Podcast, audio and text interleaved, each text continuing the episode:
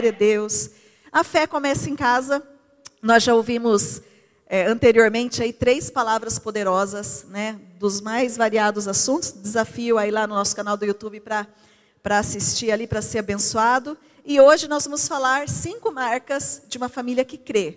E vai ser uma coisa bem prática, uma coisa para você, né, poder trazer praticidade ao seu casamento, à sua família. A gente vai ter uma conversa. Espero que não seja um monólogo, que quando eu falar você possa dizer amém, glória a Deus e tudo mais, o que você quiser falar, né? Que a gente possa estar interagindo aqui juntos nesse momento de conversa. Você está sentado, mas nós vamos ficar em pé um pouquinho. É bom aí para você alongar as pernas, né? A gente vai abrir a palavra de Deus lá na carta de Paulo aos Efésios, capítulo 5. Abre comigo, liga aí comigo, você que está em casa. Carta de Paulo aos Efésios, capítulo 5. Efésios, capítulo 5. Nós vamos estar lendo a partir do verso 22. Todos acharam? Sim? Vamos lá, acompanhe comigo aí, você que está em casa também. A gente vai ler do 22 até o finalzinho e depois o capítulo 6, de 1 a 4. Paulo já começa dando uma chapuletada na gente. Olha só, falando sobre deveres conjugais. Vamos ler junto aqui? Mulheres, sujeitem-se cada um a seu marido, como ao Senhor. Pois o marido é o cabeça da mulher, como também Cristo é o cabeça da igreja, que é o seu corpo, do qual ele é o Salvador. Assim como a igreja está sujeita a Cristo, também as mulheres estejam, estejam em tudo sujeitas aos seus maridos. Maridos, ame cada um a sua mulher, assim como Cristo amou a igreja, uau, e entregou-se por ela, para santificá-la, tendo-a purificado pelo lavar da água mediante a palavra, e para apresentá-la a si mesmo como igreja gloriosa, sem mancha, nem ruga ou coisa semelhante, mas santa e inculpável. Da mesma forma, os maridos devem amar cada um a sua mulher como a seu próprio corpo. Quem ama sua mulher, ama a si mesmo. Além do mais, ninguém jamais odiou o próprio corpo, antes o alimenta, dele cuida, como também Cristo faz com a igreja. Pois somos membros do seu corpo. Por essa razão, o homem deixará pai e mãe e se unirá à sua mulher, e os dois se tornarão uma só carne. Este é um mistério profundo. Refiro-me, porém, a Cristo e à igreja.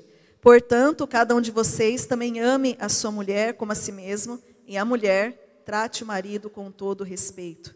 Capítulo 6, de 1 a 4 diz assim: Filhos, obedeçam os seus pais no Senhor, pois isso é justo. Honra teu pai e tua mãe, este é o primeiro mandamento com promessa, para que tudo te corra bem e tenhas vida longa sobre a terra.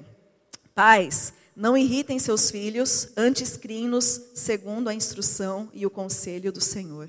Jesus, essa é a tua palavra, Pai querido, e hoje nesse encerramento, a Deus, do mês da família, nós queremos ouvir, ó Deus, e de todo o coração, que a tua palavra seja tão viva em nós que produza resultados, que não seja apenas conselhos que fiquem soltos no ar, mas que a tua palavra possa promover, ó Deus, mudança no nosso estilo de viver como família, no nosso estilo nos, de viver no nosso relacionamento conjugal. Eu te peço que a luz da tua palavra, o Senhor possa mover nos nossos corações aqui. Abençoa os meus irmãos que estão em casa também. Visita eles ali, fala com eles.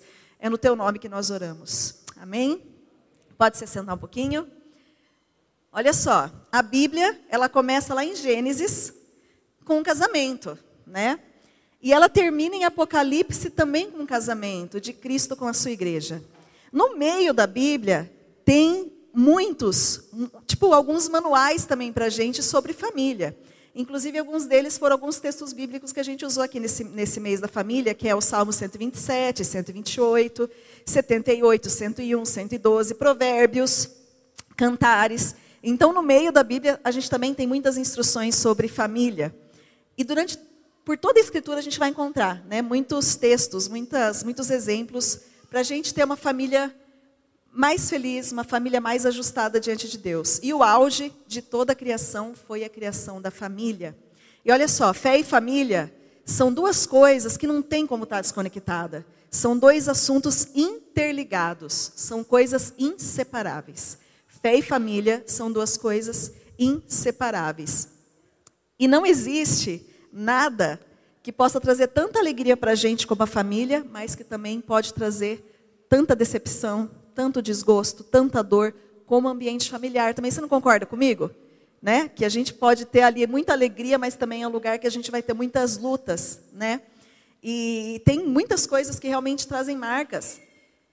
É, a gente pode levar marcas quando a gente for adulto, coisas de crianças que acontecem na nossa família. Não existe nada com tanto potencial para isso, o ambiente familiar. E muito do que o Senhor deseja fazer em nossas vidas depende desse entendimento, do entendimento que a gente vai ter sobre família. Muito, muito. Eu fui muito abençoada preparando é, esse esboço, lendo algumas coisas, como a família é realmente uma ideia de Deus, um projeto de Deus, e por isso que a gente sempre, o mês de maio, a gente fala sobre família, e por isso que é importante a gente pensar o que, que a Bíblia fala sobre família.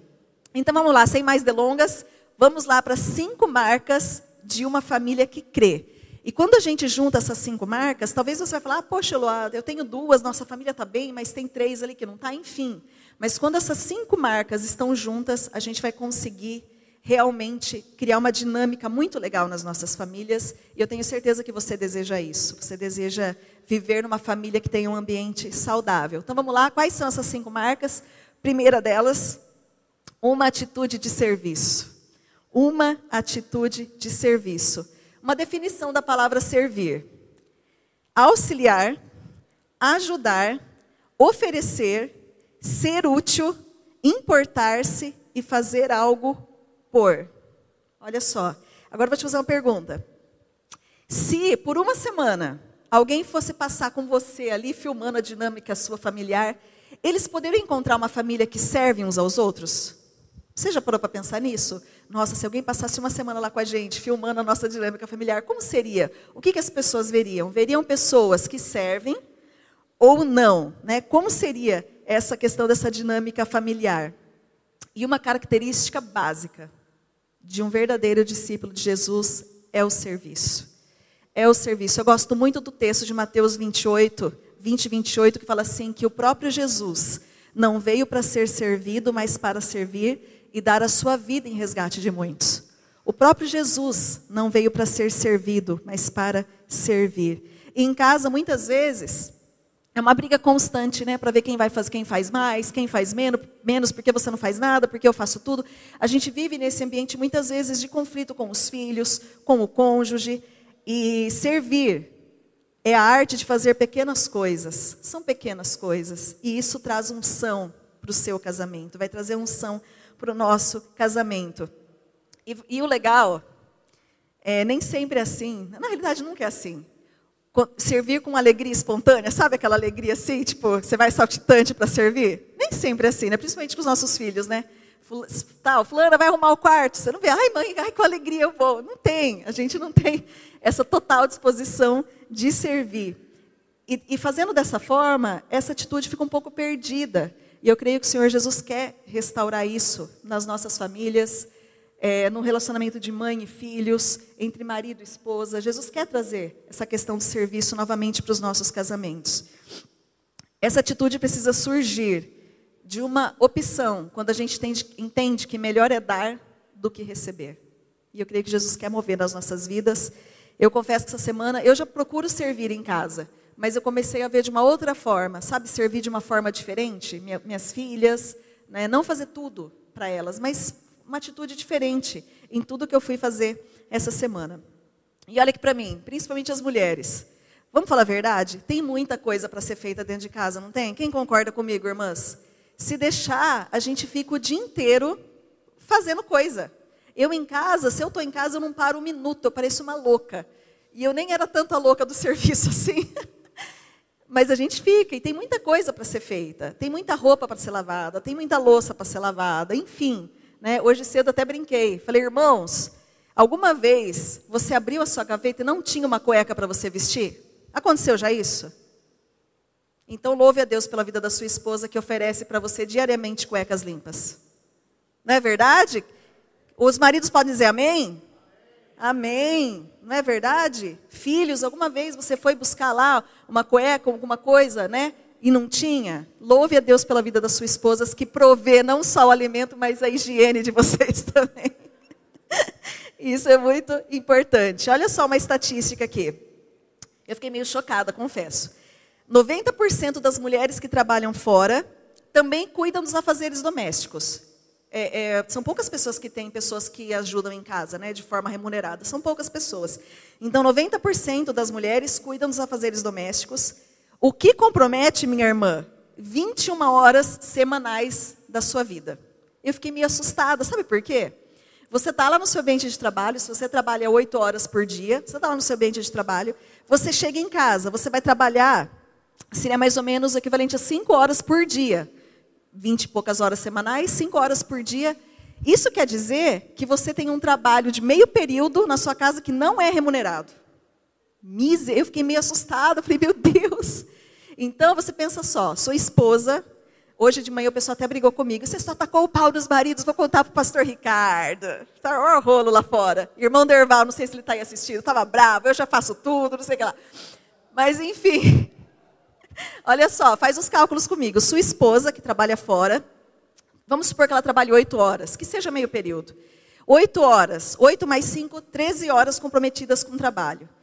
Calculemos ali que ela durma oito horas. 13 mais 8, irmãos? 21 horas.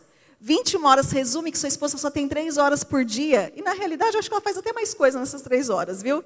Então, olha só. A gente precisa muito estar atento a isso. Por quê? Essa sobrecarga que as mulheres hoje têm enfrentado vai tra trazer prejuízos e numa área que os maridos gostam muito, que é a área sexual. Então, sua esposa vai estar cansada, porque ela já fez um monte de coisa, e à noite você vai chegar lá todo feliz. Né?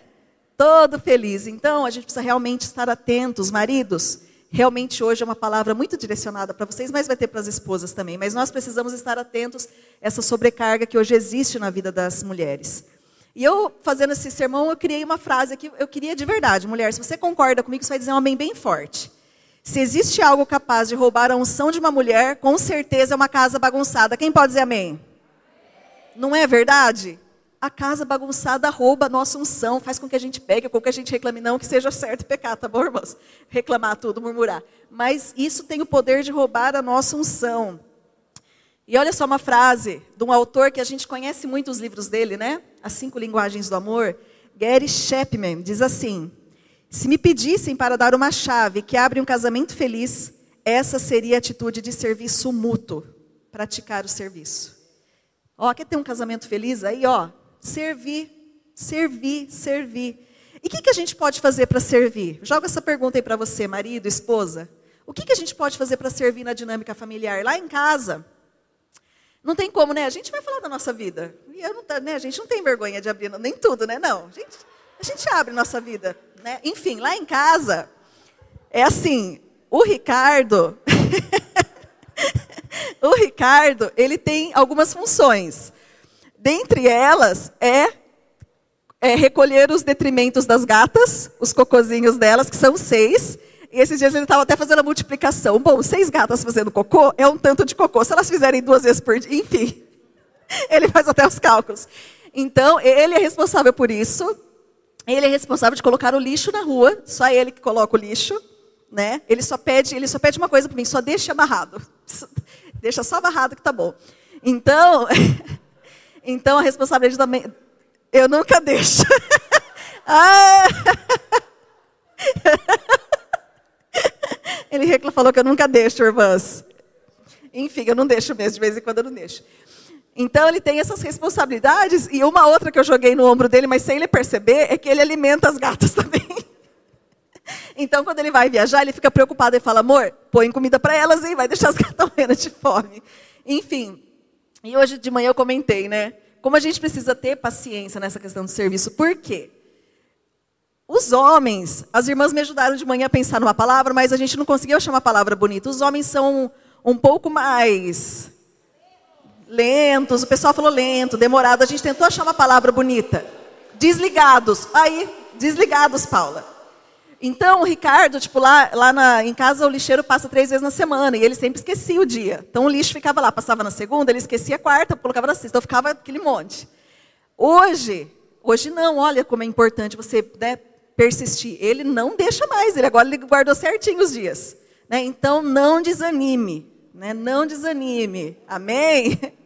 O milagre vai acontecer. Vai, vai acontecer, minha irmã. Então não desanima, persiste. Uma coisa importante, fale com amor quando você quiser pedir. Às vezes eu ficava brava, né? Enfim, não, agora você chega com amor, meu amor. Coloca, não esquece do lixo, anjo, né? Mas enfim, é importante essa questão de a gente pensar como a gente pode servir, né? Os filhos em casa também, filhos, adolescentes, crianças, até criança, arruma a cama quando você levantar, não é? Pega o lixo do banheiro para sua mãe, lava uma loucinha. São pequenas atitudes que vai trazer unção e vai trazer alegria no lar. São pequenas coisas que a gente pode fazer. E para terminar esse ponto, a mentalidade correta de cada membro da família é servir e não ser servido. Amém? Então guarda aí, primeira, primeira, primeira marca aqui para gente servir. Segundo, intimidade entre marido e mulher. A gente não vai se aprofundar tanto, porque não é um encontro de casais, a gente tem crianças aqui, mas a gente vai conversar um pouquinho sobre isso que é muito importante. Então, o casamento é o lugar de deleite emocional, a gente se realiza emocionalmente, né?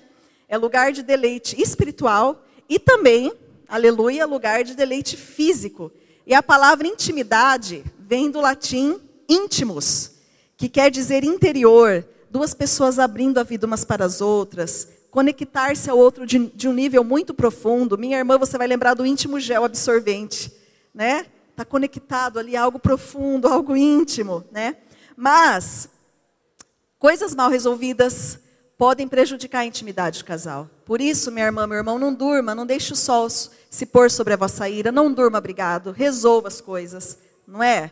Porque tem coisas mal resolvidas que podem minar, né? E erguer um muro, às vezes, na intimidade do casal, a gente precisa vigiar muito em relação a isso.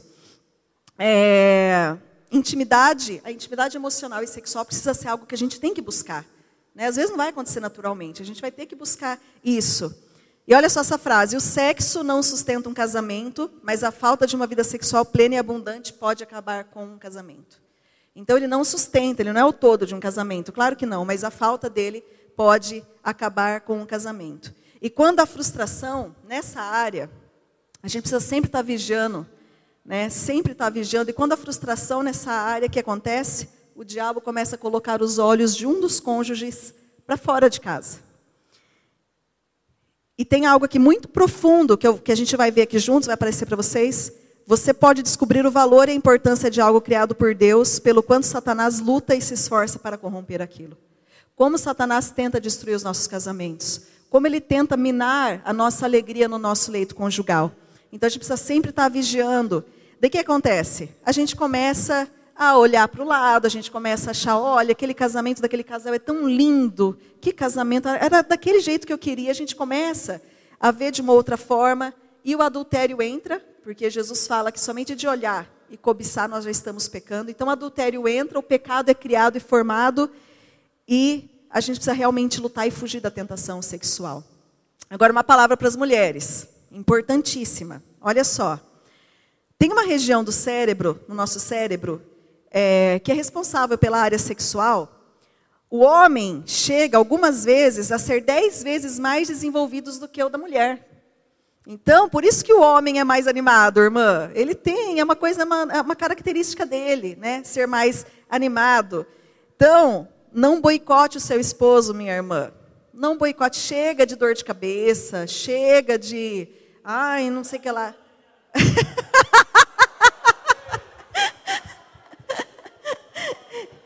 Agora, agora o contrário também pode ser verdade. Homem, não, também tem homem que fala que está com dor de cabeça, gente. Misericórdia, né? não boicote o seu esposo. Faça de tudo que você puder para estar junto com ele, intimamente falando. Faça de tudo, de tudo que você puder. No... Sala de cura? ah lá, quem quiser, tiver com algum problema, pode entrar na sala de cura, dor de cabeça relacionada. Pode entrar lá, o pessoal vai estar intercedendo por vocês. Então, faça de tudo, de tudo. Outra coisa, não importa o horário, minhas irmãs, se tem filho, vai fazer o quê? Criança não dorme, vou dormir, não, fica lá esperando, não importa o horário, fica lá. Faça de tudo para ter um momento com seu esposo, um momento de estar junto, é muito importante isso. Amém? Muitas mulheres cristãs estão empurrando seus maridos cristãos para o adultério. Olha só, isso é muito sério. Muitas mulheres cristãs então, estão empurrando seus maridos cristãos para o adultério. Se você mantém o seu cônjuge saciado, suprido, sabe, tipo assim, bem gordão nessa área, ai, eu não aguento mais. Se você mantém o seu cônjuge assim, pode surgir muitas propostas tentadoras na vida dele, mas ele vai pisar em todas elas. Ele vai dizer não. Agora, se ele tem se sentido desprezado, talvez, nessa área, por menor que sejam as coisas, ele pode ceder. Então, cuida do seu esposo. E aqui não é o um motivo para dizer, é, então tem gente que adulterou e mereceu porque é mulher. Não, não é isso que a gente está falando aqui. A questão é, supra o seu, seu esposo, cuide do seu esposo. Uma coisa importante também que eu quero destacar é se cuida, irmão. Se cuida, né? Fica limpinho para sua esposa. Eu falo, eu brinco com o Ricardo, tem camiseta dele que eu jogo fora, de festa das águas. Tipo assim, não vai dormir com camiseta de festa das águas. Não vai dormir com camiseta de propaganda, de todinho, enfim. Se, né? Não, né? às vezes tem gente que, de, sei lá, coloca uma, uma camisetinha básica ali, tal, limpinha. Se cuida, se cuida, homem. Mulher também, a gente precisa se cuidar. Às vezes eu, eu, eu, tomo muito cuidado, porque às vezes a gente fica em casa, no ambiente familiar, fazendo limpeza, as coisas, a gente fica meio desleixada, né? Cabelo meio desgrenhado. A gente precisa se cuidar também, não é verdade? O marido chega em casa, a gente está pelo menos meio, meio alinhada, né? Não precisa também estar 100% salto, mas a gente precisa se cuidar. Outra coisa que eu falei hoje cedo, que daí até ficaram bravos lá fora, mas a maioria das mulheres falou que os maridos fazem isso. Mantenha a mística do seu casamento. A gente fala muito isso lá em casa. Não solte pum perto da sua esposa. Não arrote perto da sua esposa. Verdade. Ó, até o pessoal brincou, impossível o pastor não fazer isso. Falei, eu nunca vi ele arrotando ou fazendo outra coisa na minha frente. Então, assim, maridos, vigie essa área, não faz isso perto da sua esposa, não. Mesmo que você, não, somos muito íntimos. Não, faz isso perto dela, não. Né? Vá longe, mantenha essa mística, é importante. As esposas podem dizer amém? Amém. Mantenha essa mística do casamento, isso é muito importante. É, vamos lá, continuando aqui, olha só. Texto poderoso para a gente. Eu não sei se vai estar tá esse texto, mas diz assim: olha só, Paulo falando sobre a importância da intensidade do ato sexual. O marido deve cumprir os seus deveres conjugais com sua mulher e, da mesma forma, a mulher com seu marido. A mulher não tem autoridade sobre o seu próprio corpo, mas sim o marido. Da mesma forma, o marido não tem autoridade sobre o seu próprio corpo, mas sim a mulher. Não se recusem um ao outro, exceto por mútuo consentimento e durante certo, certo tempo, para se dedicarem à oração. Depois unam-se de novo para que Satanás não os tente por não terem domínio próprio. Tudo isso que eu falei aqui é bíblico, a gente está falando nada na nossa cabeça, é palavra de Deus para nós. É palavra de Deus nós. Então, mulher, não faz birrinha, não. Ai, também não fez isso, não, é. não faz birra com seu marido, não. É só em caso de oração. Se quiser orar, faça isso. Em caso de oração. E uma, uma frase do Luciano Subirá, veja só, pastor Luciano Subirá, sexo é dever, é dívida. Se fluir em amor e romantismo, aleluia. Se não, com o perdão da expressão, que seja simplesmente no cumprimento do dever. Amém? Amém, gente. Vocês estão desanimados, meu Deus. Amém. Que seja no cumprimento do dever. Uma palavra para os homens. Busque, busque, busque de verdade agradar a sua esposa. Não chega só na hora lá, vai deitar na, né? Vai lá, daí. Não, agrada a sua esposa o tempo inteiro que você estiver perto dela. Abraça a sua esposa. Se sua esposa for desatenta, avisa ela. Ó, oh, tô te abraçando, viu? Lá a gente faz assim, para ver quem está demonstrando mais amor. Daí ele chega, ó, tô te abraçando. Daí vocês lá, ó, veja que eu tô te abraçando, não se esqueça. Então, assim, demonstre carinho, demonstre afeto pela sua esposa.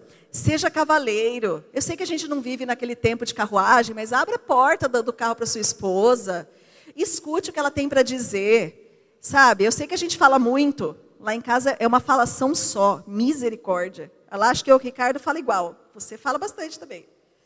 Então, assim, maridos, ouça o que sua esposa tem a dizer, não desliga o botão, não. A gente percebe quando você está desligando o botão. Então, fica atento ali, escute, né?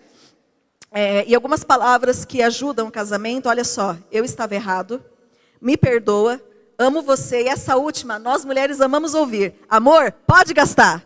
Amém?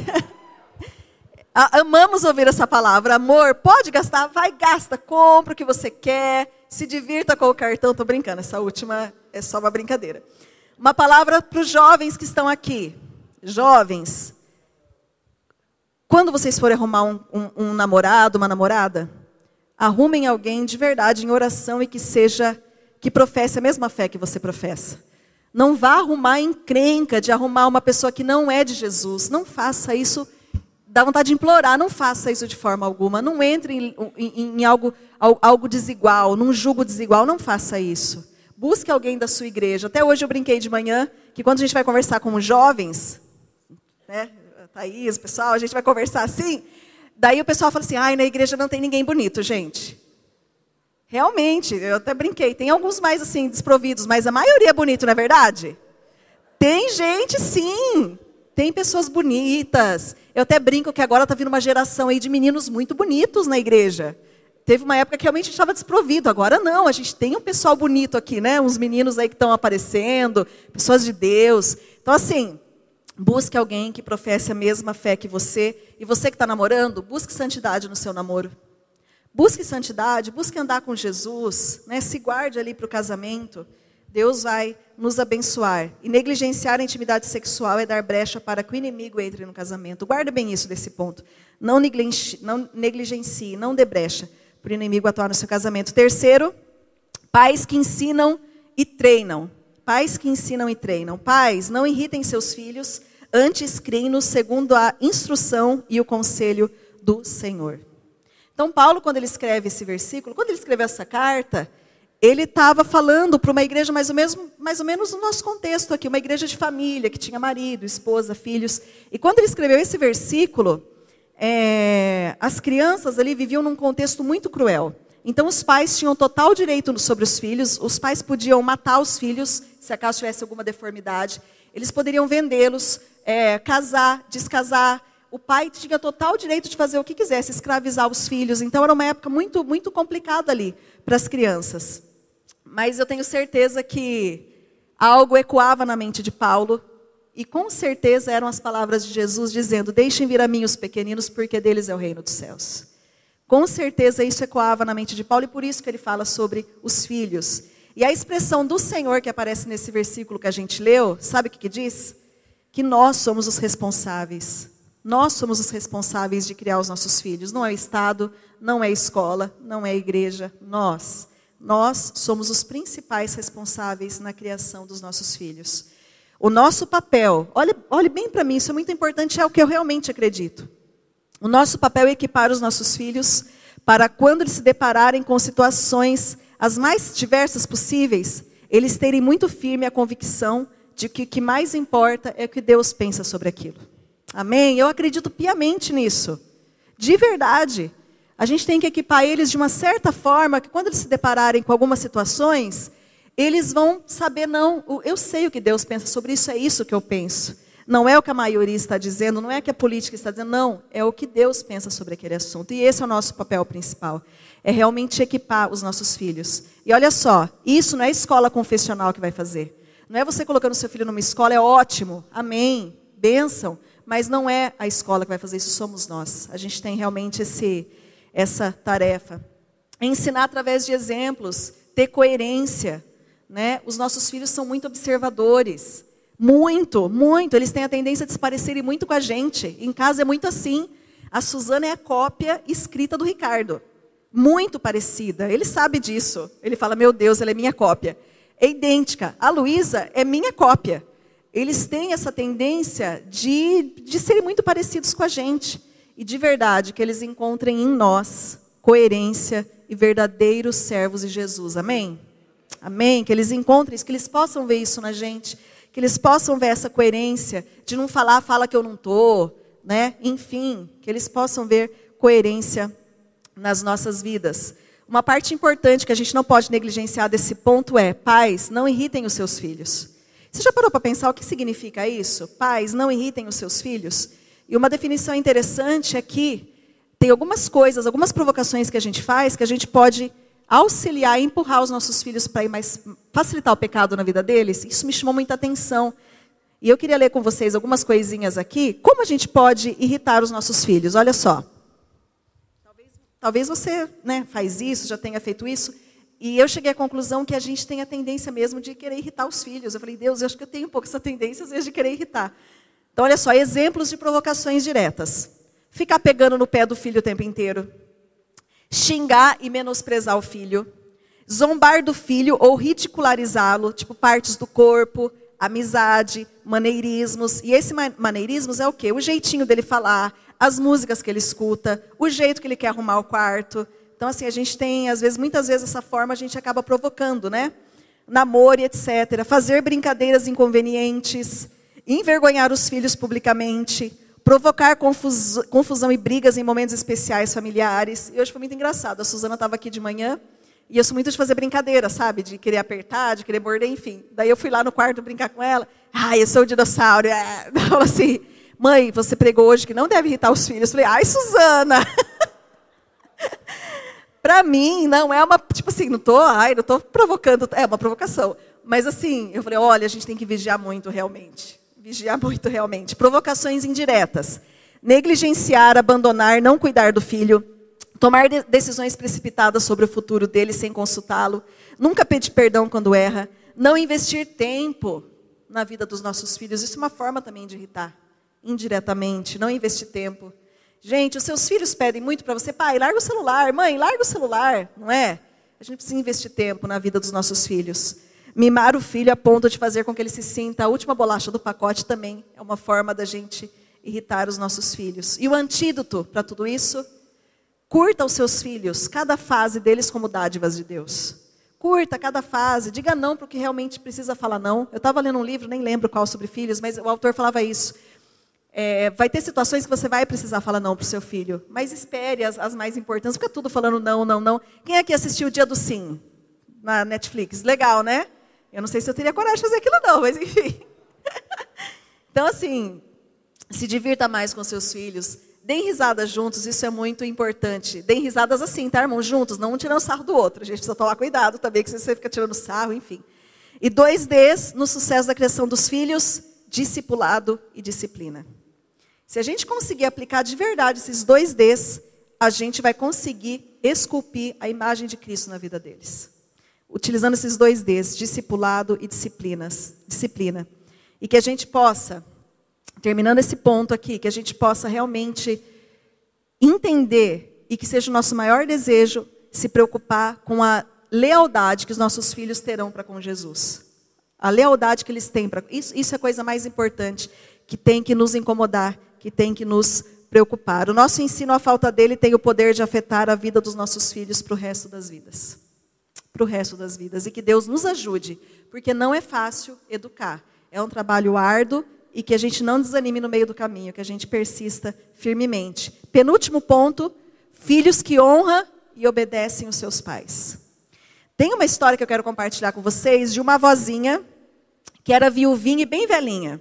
Essa vozinha foi morar com o seu filho, com a sua nora e com a sua netinha. Quando ela se mudou para lá, ela já estava bem idosa e conforme o tempo ia passando, ela tinha tremores nas mãos, ela derrubava a sopa na mesa, ela derrubava os legumes no chão. E aquilo lá começou a irritar o filho dela. Até que um dia ela virou um copo de leite na mesa. O filho dela levantou muito bravo e disse: Chega! Nervoso. Chamou a esposa, pegaram uma mesinha, colocaram uma mesinha na lavanderia e começaram a colocar a vozinha para fazer as refeições ali. Todas as refeições, essa vozinha ficava olhando, eles comendo lá. De vez em quando eles conversavam com ela, mas geralmente era para dar uma bronca quando ela derrubava alguma coisa. Certo dia, passado alguns dias, a filha do casal brincando no chão com bloquinhos, ela constrói uma casa muito bonita e uns bloquinhos fora da casa. E o pai dela foi lá, meu amor, o que você está fazendo aí? Ah, estou construindo a minha casa, pai. Mas e esses blocos aí fora? Ah, é, é a mesinha para quando vocês forem morar comigo, é ali que vocês vão comer, fora de casa. Os pais ficaram um tempo ali calados, o, o, começaram a chorar, chorar, chorar. Naquele dia eles trouxeram a vozinha para a mesa de novo e começaram a fazer as refeições ali com ela novamente. Aquilo lá já não me incomodava mais tanto a, a vida deles. E esse, essa história que eu contei tem muito a ver com esse texto que diz assim: Filhos, obedeçam seus pais no Senhor, pois isso é justo. Honra teu pai e tua mãe, este é o primeiro mandamento com promessa, para que tudo te corra bem e tenhas longa vida sobre a terra. E a falta de obediência é uma característica do nosso tempo. A palavra diz que nos últimos tempos os filhos seriam desobedientes. E a gente tem lidado muito com isso. Isso é uma característica do final dos tempos. E duas palavras, olha cá, olha aqui, todo mundo aqui é filho. né? Talvez você é um, você é mais novinho, criança, adolescente, mas todos aqui somos filhos. Duas palavras que resumem o nosso dever para com os nossos pais: obediência e honra. Obediência e honra, não importa quem sejam seus pais. Isso é uma coisa que eu sempre tive muito, muito mesmo. Indiferente dos erros dos meus pais, eu sempre procurei praticar muito essa questão da honra com o meu pai e com a minha mãe. E essas são as duas palavras que a gente tem que entender como dever. E nós somos, por natureza, insubmissos, não é verdade? Nós somos. A gente tem aquele negócio de insubmissão na gente, com autoridade, com fila, no trânsito. A gente tem algumas dificuldades. E esse texto nos diz que muito do nosso sucesso na nossa caminhada, na nossa vida adulta, o nosso sucesso depende muito da forma como a gente encara esse versículo, que é realmente honrar pai e mãe, para que a nossa vida seja longa, abençoada, próspera Amém? Eu acredito piamente nesse versículo, nesse mandamento, que está lá em Êxodo, da palavra de Deus. Quantas coisas seriam evitadas, né, gente? Quantas mortes, quantas desilusões, se os filhos simplesmente ouvissem né, os conselhos, os conselhos que o pai e a mãe dá. E honrar significa se submeter, a gente entender que os pais são autoridades sobre as nossas vidas. Deus os colocou sobre as nossas vidas como a autoridade. Se não tratar os nossos pais como a gente trata um colega da escola. Não, a gente tem que realmente honrar, respeitar. Agora, filho, uma pergunta para você. Você gostaria de ter um filho como você? Você que é, que é adolescente, uma criança que já tem mais o entendimento, você gostaria de ter um filho quando você tiver um filho como você? Você gostaria que realmente a gente tenha essa, esse fruto de amor que é a obediência pelos nossos pais? E o último ponto, que a gente vai conversar um pouquinho, Maridos que são líderes amorosos. Por isso que o pessoal ficou bravo que hoje parece que a palavra foi destinada somente para os homens, mas Deus quer realmente mexer com aquele que é o cabeça do lar. Deus quer mover. Então preste atenção, os maridos, esse ponto se conecta neles.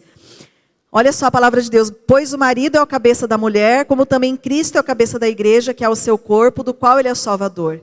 Assim como a igreja está sujeita a Cristo, também as mulheres estejam sujeitas em tudo a seus maridos Maridos, amem suas esposas, assim como Cristo amou a igreja e se entregou a si mesmo por ela.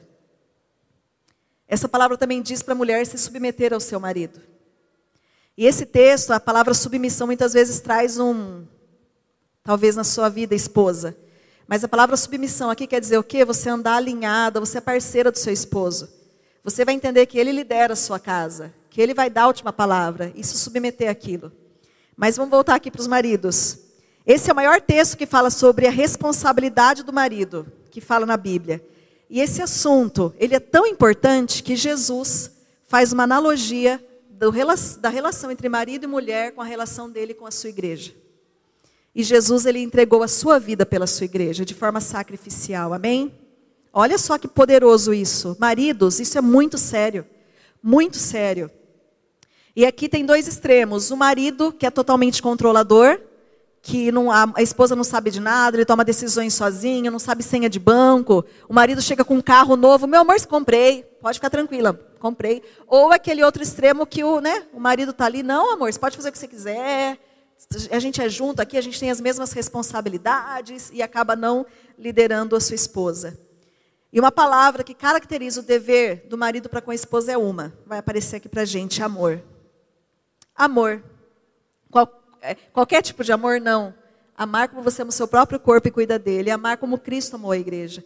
Essa é a palavra para nós. E se você quer ter uma esposa, eu tenho certeza que você quer, marido, uma esposa exemplar, uma esposa submissa, uma esposa radiante e uma esposa que seja apaixonada por você, ame ela como Cristo amou a sua igreja, como Cristo ama a sua igreja.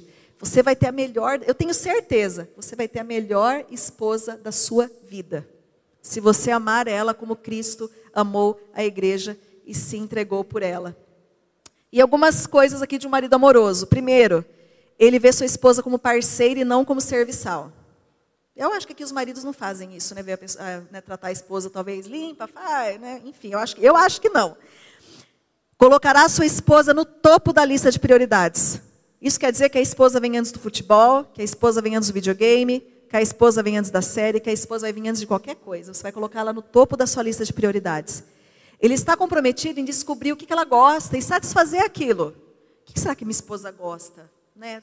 Ela, que, que, que, que, que, que faz o tempo dela ficar melhor? O que, que deixa ela feliz? Você vai procurar descobrir isso. Ele é paciente, como eu já disse, ele procura ouvir a esposa, ele é carinhoso com ela, ele é gentil, ele é modelo de valores morais e espirituais no seu lar, ele faz de tudo para vê-la feliz, ele se preocupa com as emoções da esposa. As mulheres, eu vou colocar uma imagem aqui para vocês, acho que é a próxima imagem. Olha esse vaso.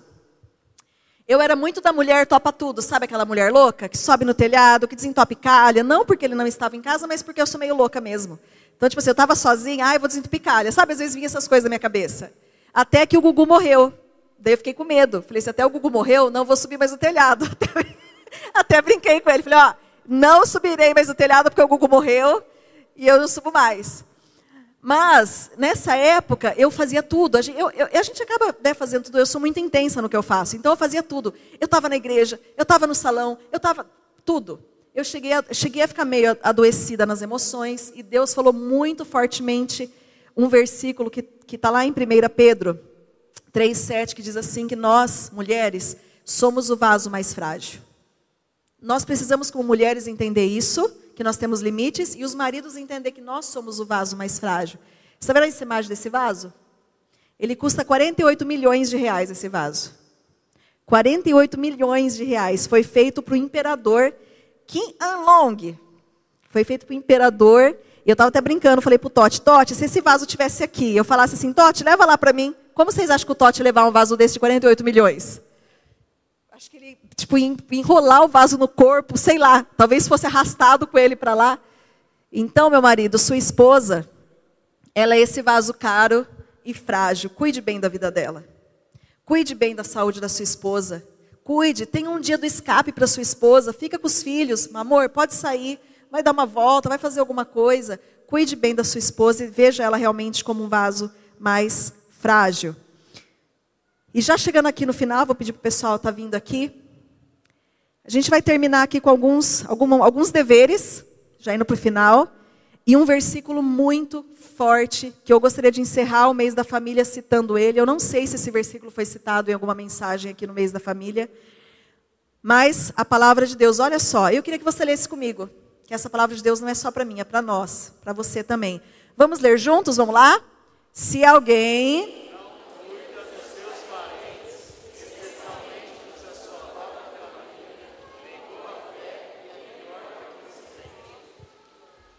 Vamos ler de novo? Mas assim, com mais intensidade, para que ele entre na nossa mente, no nosso coração. Vamos ler mais uma vez? Vamos lá? Se alguém não cuida dos seus parentes, especialmente os de sua própria família, negou a fé. Sabe o que isso quer dizer? Não adianta você ser aplaudido aqui, maravilhoso, olha que homem exemplar, que mulher maravilhosa, se em casa você não tem cuidado da sua família como deveria. Que o Senhor Jesus traga arrependimento de verdade ao nosso coração e, e, e que traga coisas práticas. Né? Que traga coisas práticas.